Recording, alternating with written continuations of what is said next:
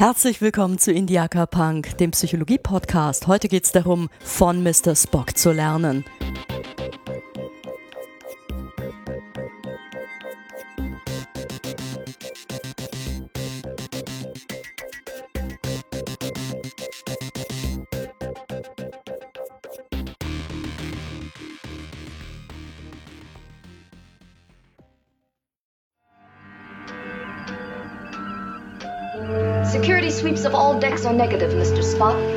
No evidence of intruder. Very well. Cancel red alert, but maintain increased security. Aye, sir.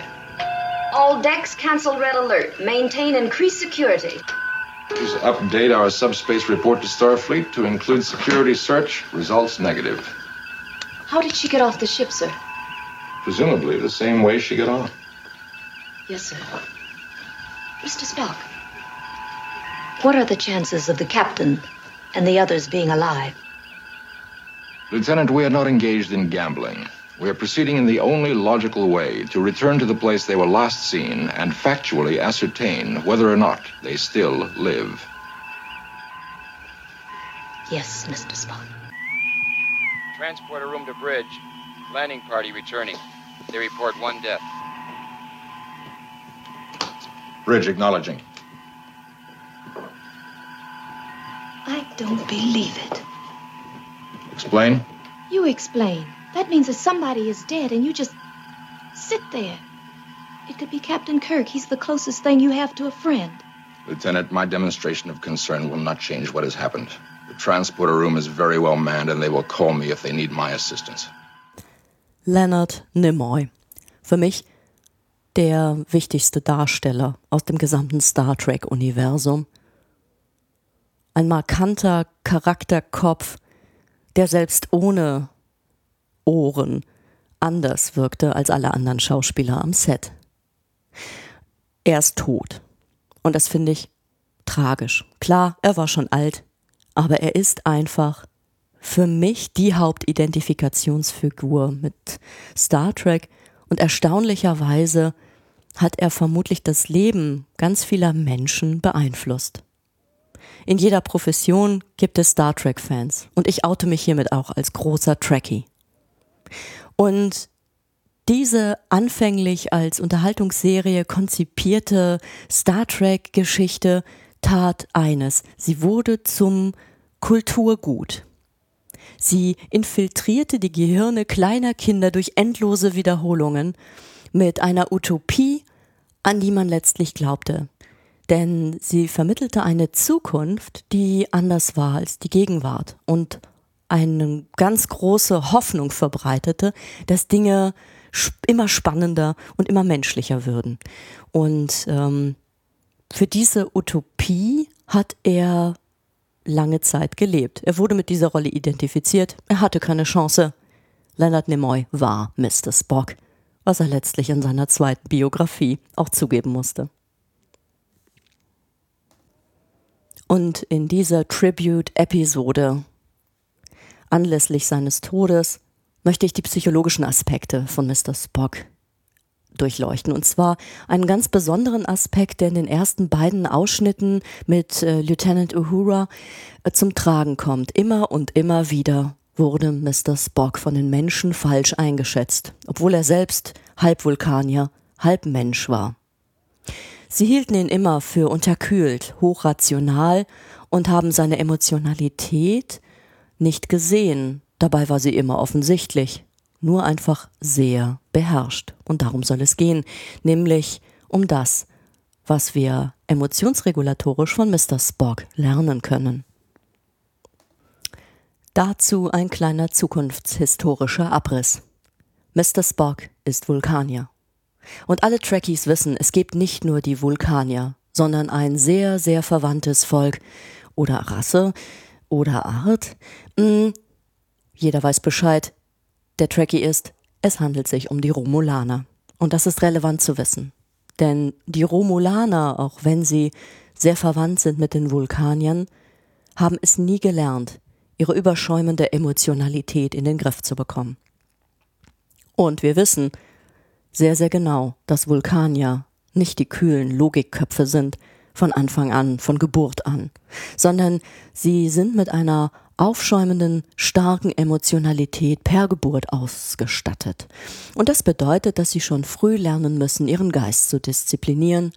Und dafür hat sich dieses Volk entschieden. Eine Lebensweise, die dazu führt, sich nicht von Gefühlen lenken zu lassen, sondern von einem ruhigen Geist und äh, ja, dem Prinzip der Logik in dieser Star Trek-Episode.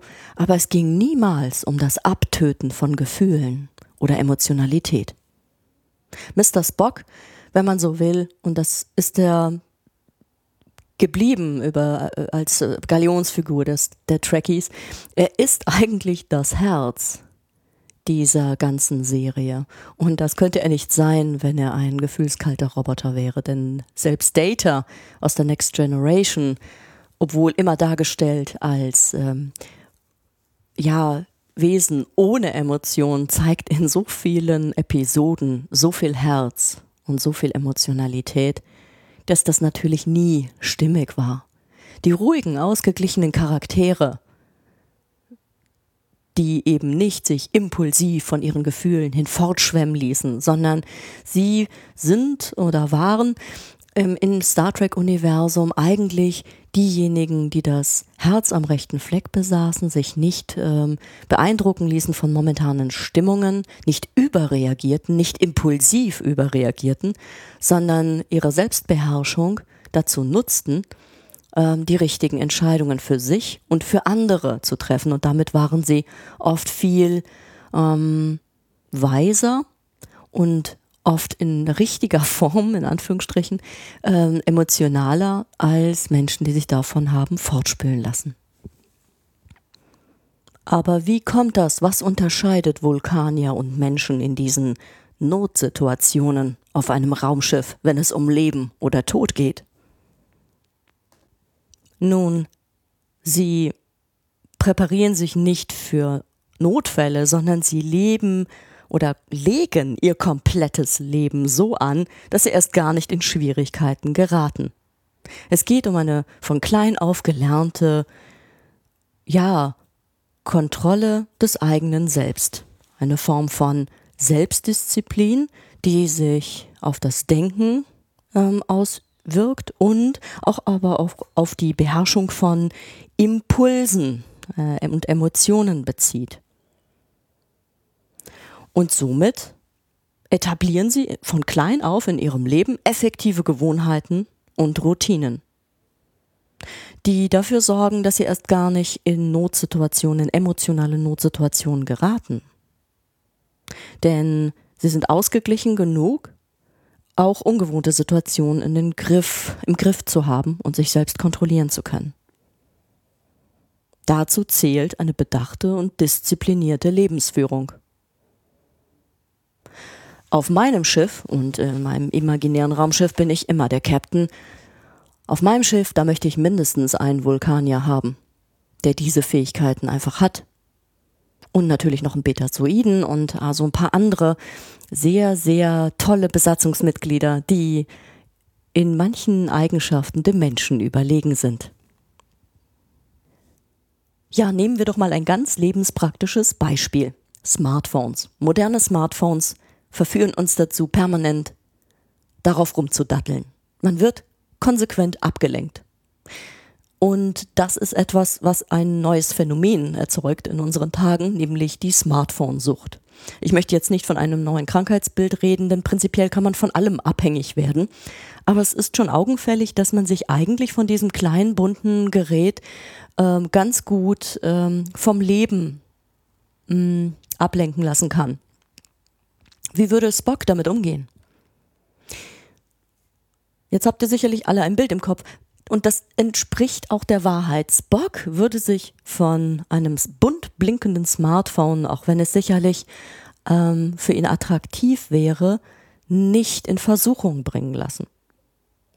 Denn er hat bereits vorab für sich gelernt, sein Leben so einzuteilen, da kommen wir mal zu ähm, dem Pläne machen, äh, dass er sich beispielsweise seinen Tag in bestimmte Termine unterteilt hat. Und wenn er sich nun mal vorgenommen hat, morgens von 7 bis 7.30 Uhr zu meditieren, dann wird er es tun und sich nicht von seinem Smartphone ablenken lassen. Die Arbeitsgruppe um Roy Baumeister konnte in einer Meta-Analyse zeigen, dass disziplinierte Menschen ihre Selbstkontrolle dazu einsetzen, ihren Alltag insgesamt sinnvoller und routinierter zu gestalten. Sie brauchen daher äh, weniger Willenskraft aufzuwenden, um Versuchungen zu widerstehen. Denn ihre kontrollierte Lebensführung führt natürlich zu weniger inneren Konflikten. In einer weiteren Studie dieser Arbeitsgruppe konnte gezeigt werden, dass wir umso weniger Stress empfinden, je besser wir unser Leben dank dieser etablierten Gewohnheiten im Griff haben. Man kann also Disziplin dazu verwenden, Krisen von vornherein zu vermeiden. Denn wir planen beispielsweise genügend Zeit für umfangreiche Projekte ein und kommen dann nicht ähm, in eine ja, Stresssituation, wenn es auf ein bestimmtes Abgabedatum einer Arbeit zum Beispiel äh, zugeht. Man hat einfach genügend Ressourcen eingeplant, kommt dadurch gar nicht erst in eine Notsituation, lässt sich eben nicht von dem Smartphone ablenken. In einer weiteren Meta-Analyse, Meta-Analysen sind übrigens immer Analysen äh, mehrerer Studien. Man schaut, was gibt es an Forschungsergebnissen und versucht diese mit besonderen Verfahren zusammenzuziehen und daraus neue Ergebnisse in der Gesamtschau zu entwickeln.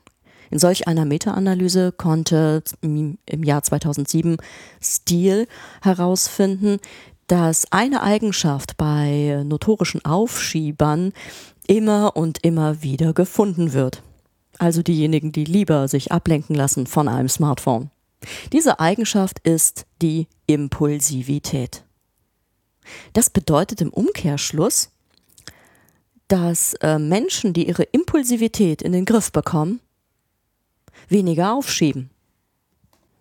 Impulsive Menschen folgen direkt ihrem Impuls, sich von einer zum Beispiel langweiligen Routinetätigkeit wie dem Arbeiten an einem großen Projekt abzulenken und ignorieren dabei die langfristigen negativen Konsequenzen. Und äh, wenn dann mal wieder der Gedanke auf die bevorstehende Deadline äh, zu drängend wird, dann versuchen sie sich erst recht ähm, abzulenken oder sich mit Ausreden ähm, äh, dann besser zu fühlen. Das kenne ich auch von mir. Ich habe mal einen Impulsivitätstest gemacht und ähm, da ist, äh, das hat mich allerdings auch nicht gewundert und relativ hoher Wert dabei herumgekommen. Das heißt, auch ich ähm, habe mich immer wieder damit auseinandergesetzt, auch durch Selbstexperimente, wie man solchen Verhaltensimpulsen, also dem Impuls jetzt sich unbedingt äh, abzulenken und sein Bedürfnis nach Abwechslung unmittelbar zu befriedigen, wie man damit umgehen kann. Und hier kommen wir zu einer der wirksamsten Strategien oder sagen wir mal einer wirksamen Strategie gegen Arbeitsvermeidung. Das ist eben sich Zeit reservieren. Und das Geheimnis ist, sich in dieser Zeit mit nichts anderem zu beschäftigen. In dieser Zeit ist beispielsweise keinerlei Ablenkung möglich. Das Smartphone ist ausgeschaltet. Und dahinter steht eine konsequente Selbstverpflichtung. Das steht dahinter, mit sich den Vertrag zu machen, wie ich mit mir jede Woche eine Episode für meinen Podcast zu produzieren. Und nicht ohne Grund habe ich den äh, Tag der Produktion oder der Veröffentlichung von einem Donnerstag auf einen Sonntag verlegt, weil ich am Wochenende einfach ähm, mehr Möglichkeiten habe, mir genau diese Zeit, die ich dafür brauche, auch einzuplanen und sie konsequent einzuhalten. Unter der Woche abends nach einem langen Arbeitstag habe ich nachweislich nicht mehr die Willenskraft, mich an ein Projekt zu setzen, dafür zu recherchieren und es dann auch noch zu sprechen, nachzubearbeiten, um es dann ins, um äh, dieses Projekt dann ins Internet zu stellen. Eine konsequente Selbstverpflichtung bedeutet, dass ich im Vorhinein oder sagen wir mal aus meinen Fehlern lerne durch, ein anderer wichtiger Punkt, die konsequente Selbstbeobachtung merke, dass es unter der Woche nicht so einfach ist und daraus den Schluss ziehe, mm, die Podcast-Produktion dann auf das Wochenende zu verlegen und mir diese Zeit ganz konsequent einzuplanen und in dieser Zeit auch gar nichts anderes zu tun. Ich habe mir auch ein Zeitlimit gesetzt. Wenn ich am Samstag ähm, aufgrund privater oder sozialer Verabredungen nicht dazu komme, die Episode einzusprechen, das ähm, am Sonntagvormittag bis spätestens 11 Uhr erledigt zu haben. Das ist eine zeitliche Verpflichtung und an dem Vormittag mache ich dann auch gar nichts anderes.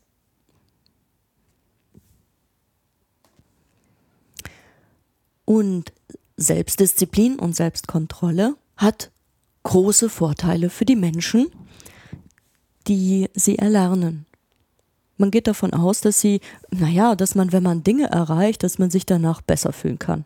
Es gibt Experimente, die zeigen, dass das Erledigen von Aufgaben oder ähm, das, das Beglückungsgefühl, das man hat, wenn man neues Wissen erwirbt, dass das genauso stark im Gehirn wirken kann wie Drogen. Und das ist dabei völlig frei von Nebenwirkungen. Eine erstrebenswerte ähm, Sache ist es, ähm, statt sich mit Drogen den Kick zu holen, mit dem Erwerb von neuem Wissen. Und ich finde es passend, dass Mr. Spock Wissenschaftsoffizier ist. Und ein anderer Benefit, also ein anderer großer Vorteil von disziplinierten Menschen ist, dass sie unter Umständen vielleicht sogar dazu in der Lage sind, deutlich mehr Glück und Lebenszufriedenheit zu empfinden.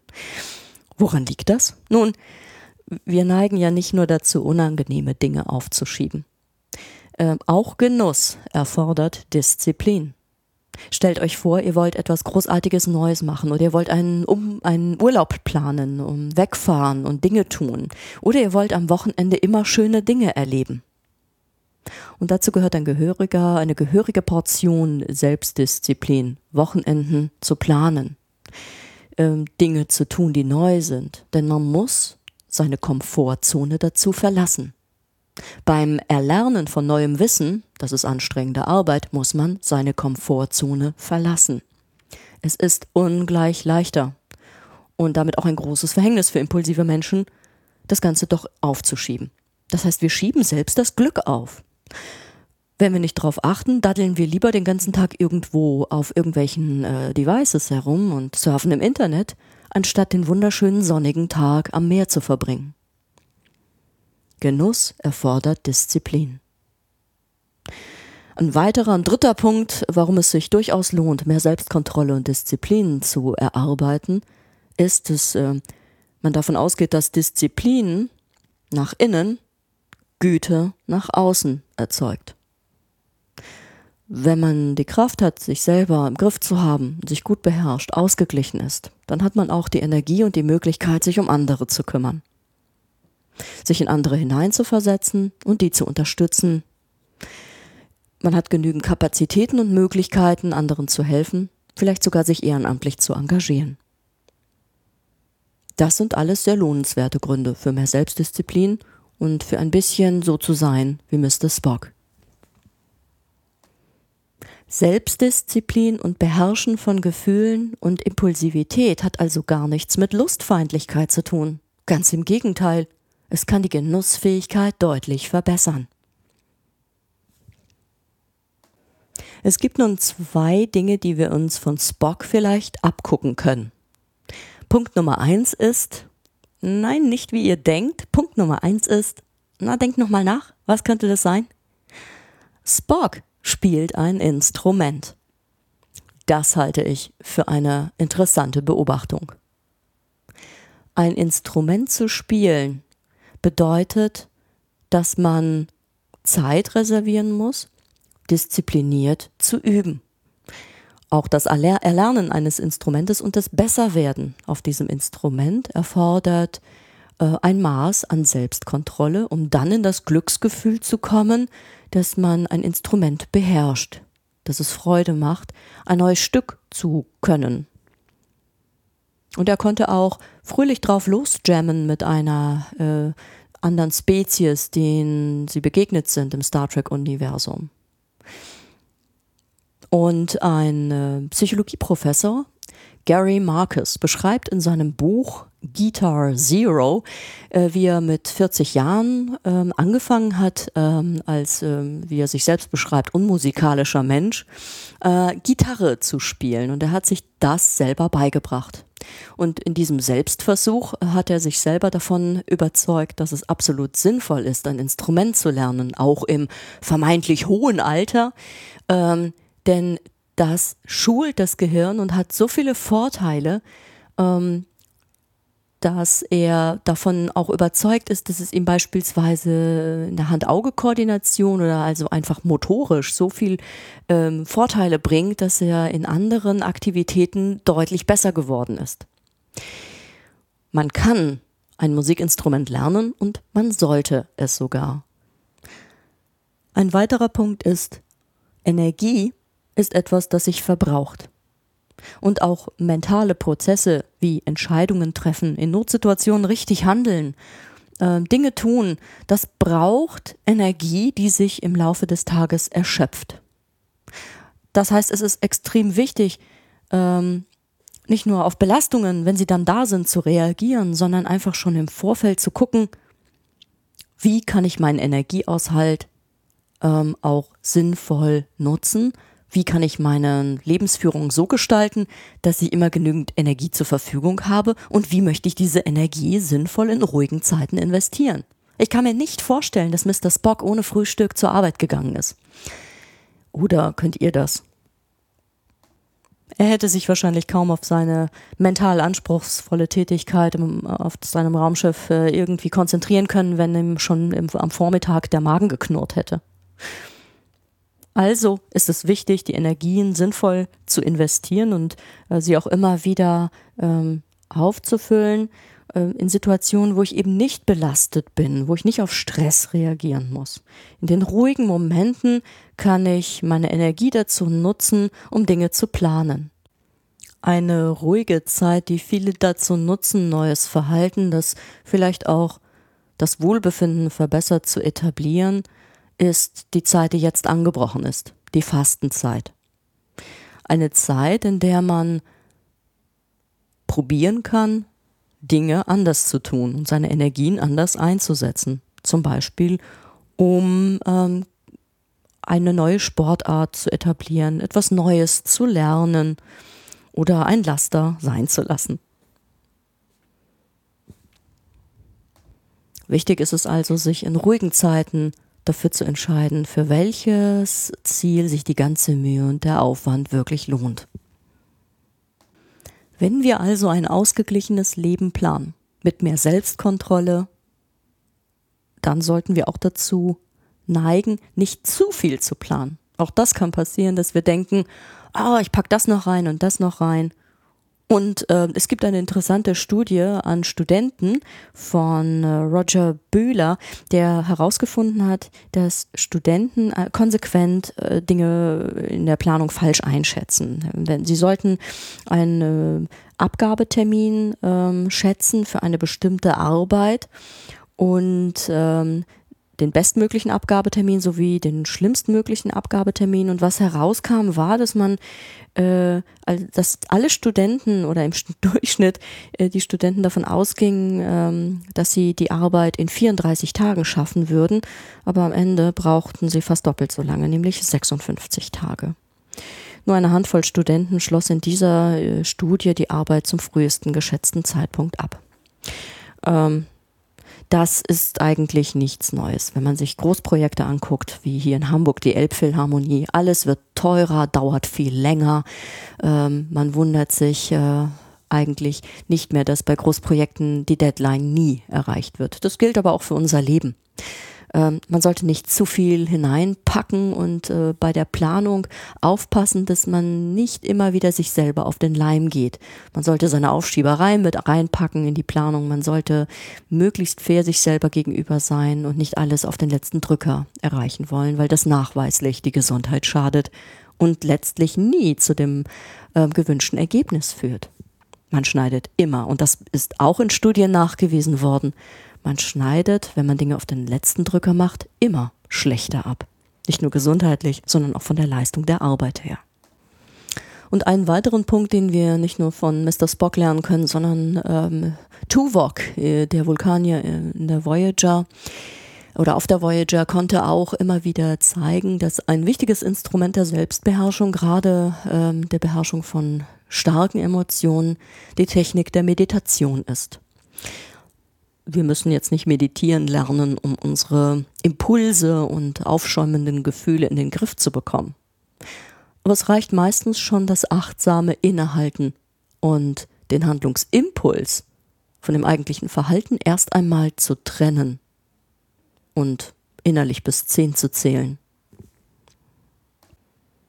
Und so verstehe ich auch die Reaktion von Mr. Spock in den Ausschnitten ganz am Anfang. Er nimmt wahr, was da passiert. Aber er bildet sich eine Meinung dazu. Er jagt nicht seinen emotionalen Impulsen nach, sondern er hat gelernt, in diesem Moment das Wichtige zu tun, ohne davor wegzulaufen oder ohne die Impulse alle zu unterdrücken. Er nimmt sie wahr.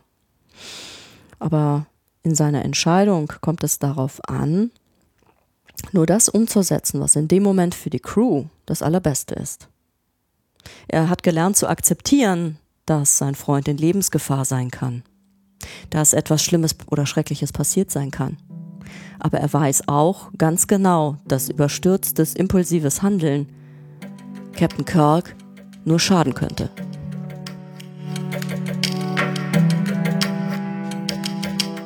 In diesem Sinne wünsche ich euch eine ruhige, besonnene, vulkanische Woche. Live long and prosper.